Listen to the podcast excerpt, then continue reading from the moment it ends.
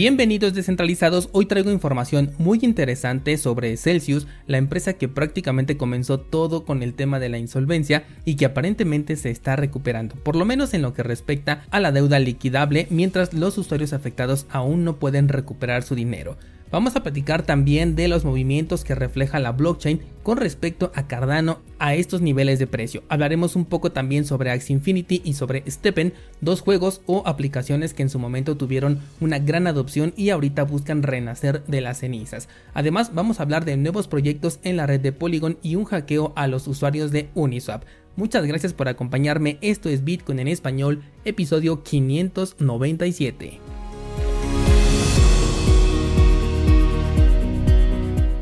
El precio de Bitcoin tanto cerró como abrió por debajo de nuestro nivel eh, psicológico de los 20 mil dólares. Se encuentra en este momento en 19.387, muy cerca de enfrentarse a lo que ya consideramos ahora como su nivel de soporte, que está por aquí por los 19 mil dólares. Veo muy interesante este movimiento, sobre todo porque el rebote ocurrió una vez que se tocó la media móvil de 200 periodos en el marco temporal de una semana, lo cual nos indica que está funcionando muy bien como resistencia y cada vez se está haciendo más corta la distancia entre esta media móvil y nuestro nivel de, de soporte que tenemos entonces en los 19 mil dólares, por lo cual esperamos ver un movimiento interesante en las próximas semanas. Vamos con la información del día y quiero comenzar el episodio con el caso interesantísimo de Celsius, ya que como sabrás es una de las empresas que ya declaró insolvencia. Además se negó a ser comprada por parte de Nexo y en su lugar contrató asesores para buscar una reestructuración, así como también asesoría ante una eventualidad de bancarrota.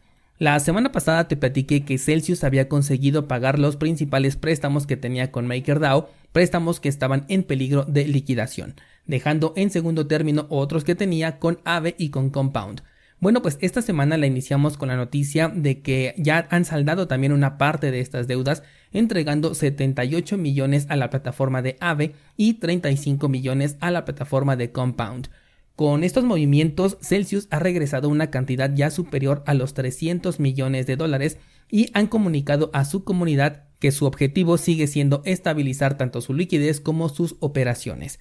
La importante liquidación de préstamos ha dejado entonces a Celsius con una deuda residual de 120 millones de dólares tanto en las plataformas de AVE como en la de Compound. Y ojo aquí porque estos tienen condiciones de liquidación automática por lo que la toma de acción rápida por parte de la empresa es entendible si es que no quieren terminar perdiendo aún más dinero. A ver, hay dos cosas interesantes en este proceso. El primero es que resulta positivo por un lado que liquiden sus deudas, sobre todo en un sector en donde las liquidaciones se realizan de manera automática. Esto porque están controladas a través de contratos inteligentes que no pueden ser manipulados. Por lo que si el mercado comenzaba a bajar, entonces estos préstamos corrían un importante riesgo, por ellos que tenían que solucionarlo a la brevedad posible. Por el otro lado, me parece interesante que la empresa declaró insolvencia, suspendió los retiros de los usuarios porque consideraba no tener el capital necesario para regresarle su dinero en ese momento y ahorita está pagando prácticamente todas sus deudas. Ya le queda una cantidad muy pequeña con respecto a, a la deuda inicial que tenían. Me hace mucho ruido el saber de dónde están sacando este dinero y es que no han dicho nada al respecto. Si bien es cierto, hace un par de semanas supimos que la plataforma de FTX les otorgó una línea de crédito revolvente de la cual podían hacer uso, esto significaría que están cambiando deuda de liquidación automática por deuda con la cual se puede negociar. Y es que FTX es una plataforma centralizada con la que se puede llegar a un común acuerdo, cosa que no ocurre con las DeFi. Además, estos movimientos resultan positivos, pero no garantizan todavía la devolución de fondos para los usuarios afectados. Como te he comentado desde que iniciamos con este tema de la insolvencia, ante una eventualidad de cualquier tipo donde los fondos de los usuarios se vean involucrados, estos van a ser los últimos en recibir su dinero de vuelta. Primero van a estar, como lo has podido ver en todo este proceso, las personas que pueden ayudar a salir del problema a la empresa, después los prestamistas que en este caso son descentralizados, pero por ende también son más estrictos en las condiciones de pago, y por último los usuarios afectados. Pero, ¿qué sucedería si los asesores le dijeron a, esta empresa de Celsius, paga tus deudas, recupera tu dinero, ponte de acuerdo con FTX para irles pagando poco a poco y finalmente declárate en bancarrota? Lo que sucede es que todo el dinero de las personas entonces de los usuarios afectados corre un enorme riesgo. Una vez más me he metido en terreno especulativo con esta idea que te acabo de comentar, pero es que lo que quiero es compartirte el punto de que cuando este tipo de eventos ocurren, los afectados dependen enteramente de que todo el proceso salga conforme lo planeado y de que no tengan una intención negativa. Eh, en este sector hemos visto, por ejemplo, cómo muchos proyectos nacen, después desaparecen por la razón que sea y posteriormente ya están sus fundadores otra vez trabajando en un nuevo proyecto como si nada hubiera pasado, repitiendo el mismo proceso una y otra vez y dejando una eh, lista de afectados por detrás bastante grande. Así que vamos a continuar dando seguimiento a esta noticia, esperando lo mejor, esperando que el desenlace resulte positivo para los usuarios afectados y que en verdad se esté recuperando esta empresa y no se olvide de esas personas que les dieron la confianza de depositar ahí su dinero. Vamos a una siguiente noticia y si te preguntabas qué pasó con los proyectos que corrían en la red de Terra después del desplome, bueno pues lo que ocurrió es que la gran mayoría se están moviendo a la red de Polygon. Y es que el CEO de este proyecto comunicó su entusiasmo por recibir a más de 48 proyectos provenientes de la red de Terra ahora en la red de Polygon. Entre los proyectos involucrados se encuentran metaversos, mercados de tokens NFT y hasta criptojuegos, dejando a Polygon como el gran ganador al momento de recibir los proyectos afectados por el desplome de Terra. Esto es interesante porque podría tener un impacto directo en el precio del token de Polygon, quizás no en este momento porque seguimos en un mercado bajista, pero si estos desarrollos vuelven a tener un momento eh, importante, esto incrementaría la demanda del token, así como también el número de transacciones generadas en esta red alternativa a Ethereum. Así que tómalo en cuenta si es que estabas vigilando Polygon de forma especulativa porque este incremento en la cantidad de proyectos que van a correr en la red puede resultarle positivo. Pasemos ahora con dos noticias sobre aplicaciones que en su momento fueron bastante exitosas. La primera de ellas es Axie Infinity, la cual en la última semana incrementó su volumen de compras en un 205%. Claro que esto fue después de haberse desplomado este mismo volumen en un 90%. La mejora viene precedida del relanzamiento del puente de Ronin después del terrible hackeo sufrido, así como también del lanzamiento en la versión beta de la segunda fase del modo Origin. He visto nuevamente eh, movimiento al respecto de este juego, de nuevo veo personas hablando al respecto, creación de contenido en video e incluso publicaciones en Twitter que reflejan un interés nuevamente en este juego, ni de cerca tan grande como el interés que había el año pasado,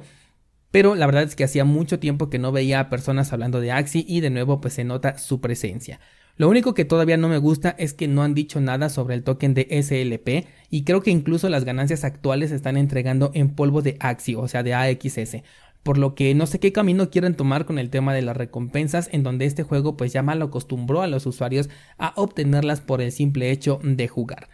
Me queda claro que el proyecto no está por lo menos abandonado, pero me esperaré a ver los resultados de las acciones que están emprendiendo, que por el momento me recuerdan un poquito a Ethereum, como que siento que están atacando problemas inexistentes o problemas menos importantes y dejando el problema principal completamente de lado. La segunda plataforma de la que te quiero platicar es Steppen, cuya empresa quiere utilizar el 5% de sus 122 millones de dólares ganados en el segundo trimestre de este año para recomprar sus propios tokens con la intención de quemarlos. Además, ha dicho que esta podría ser apenas la primer compra y quema que hacen de varias que se están programando.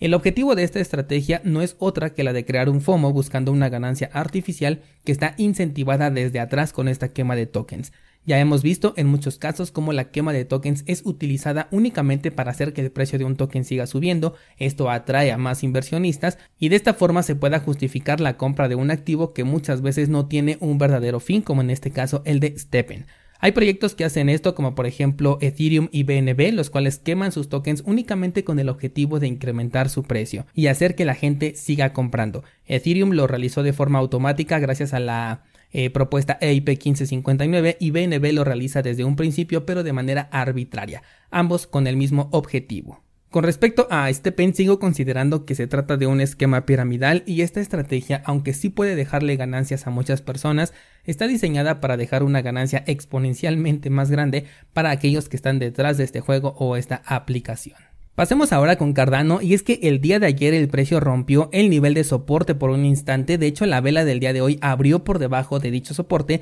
lo cual es importante a pesar de ver que el precio en este instante vuelve a colocarse por encima del nivel de soporte que estamos considerando aquí cerca de los 41 centavos, que está de hecho en los sí 41 centavos. Y es que según un análisis de la blockchain, los holders conocidos como tiburones, es decir, aquellos que tienen entre 10.000 y 100.000 hadas, han incrementado sus posiciones en 79 millones de tokens que seguramente en este momento se encuentran haciendo staking, mientras que los registros de venta por parte de las ballenas, que son los que tienen de 100.000 tokens en adelante, se han congelado, es decir, que a precio actual ya no están vendiendo. He aquí una de las razones por las cuales el precio se ha mantenido muy fuerte en el nivel de los 40 centavos, pero considero que si el mercado tuviera un nuevo movimiento bajista, entonces Cardano podría perder este nivel de soporte y además el artículo de donde saco esta nota de los tiburones y las ballenas en el aspecto técnico predice que el precio podría llegar a caer hasta los 31 centavos. Ayer o antier, no recuerdo muy bien, me preguntaba un descentralizado en Discord cuáles eran mis puntos de entrada con Cardano, a lo que respondo y comparto con ustedes que mis puntos están en los .21 y .11 centavos. Precios bastante bajos con respecto al máximo histórico alcanzado, pero que considero que sí pueden llegar a ser visitados por lo menos de una manera fugaz, porque ya hemos visto a lo largo del periodo bajista que Cardano ha sido una de las monedas que se sigue acumulando y si la respuesta a la próxima actualización que está a unas semanas de ocurrir es positiva, entonces esto podría cambiar mucho la apreciación de este proyecto. Vi por ahí una especulación con la que no estoy convencido, pero te la comparto de cualquier forma, y es que decía que el precio de Cardano podría estar en los 2.9 dólares para el mes de septiembre. Yo no creo que el mercado se recupere tan rápido, sobre todo porque considero que todavía ni siquiera termina de caer, pero igual y mi especulación es la que está incorrecta, así que te comparto ambos eh, escenarios para que si te interesa este proyecto pues puedas sacar tus propias conclusiones. Mientras tanto, lo que puedes hacer es delegar tus tokens ADA en nuestro pool 7PL y obtener recompensas una vez que firmemos un nuevo bloque. Recuerda que el mes pasado firmamos dos y esperamos seguir creciendo. Enlace en las notas de este programa. Por último te cuento que los usuarios de Uniswap versión 3 han sido objetos de ataques de phishing que les han hecho perder casi 5 millones de dólares. Así que muy pendiente si tú utilizas este exchange porque las personas que proveen liquidez, sobre todo en este servicio, han recibido unos tokens que son falsos y dirigen a las personas a una plataforma en donde se supone que vas a poder cambiar esos tokens LP que en realidad son falsos por tokens UNI, pero en realidad se está enviando información a los atacantes quienes buscarán robar las criptomonedas de quienes caigan en este ataque. Muy pendientes con este tipo de ataques de phishing. Recuerda también que la semana pasada te comenté que hubo filtración de datos en OpenSea, por lo que estos ataques van a incrementar, sobre todo cuando el mercado comience a subir. Así que procura eh, realizar toda la actividad que quieras eh, hacer desde la aplicación oficial de cada proyecto que tú decidas utilizar y no hacer caso de correos electrónicos que tú no solicitaste. Bien, pues con esto damos por terminado nuestro episodio de hoy. Cualquier cosa que quieras comentar, no dudes en dejarla ya sea en la sección de comentarios o bien en el grupo de Discord. Y recuerda que estoy publicando actualmente el curso de Tornado Cash en cursosbitcoin.com. Ayer subí nueva clase, mañana publico otra con los aspectos de seguridad y privacidad a considerar si es que quieres utilizar este servicio de mezcla de criptomonedas. Muchas gracias por acompañarme y hasta mañana.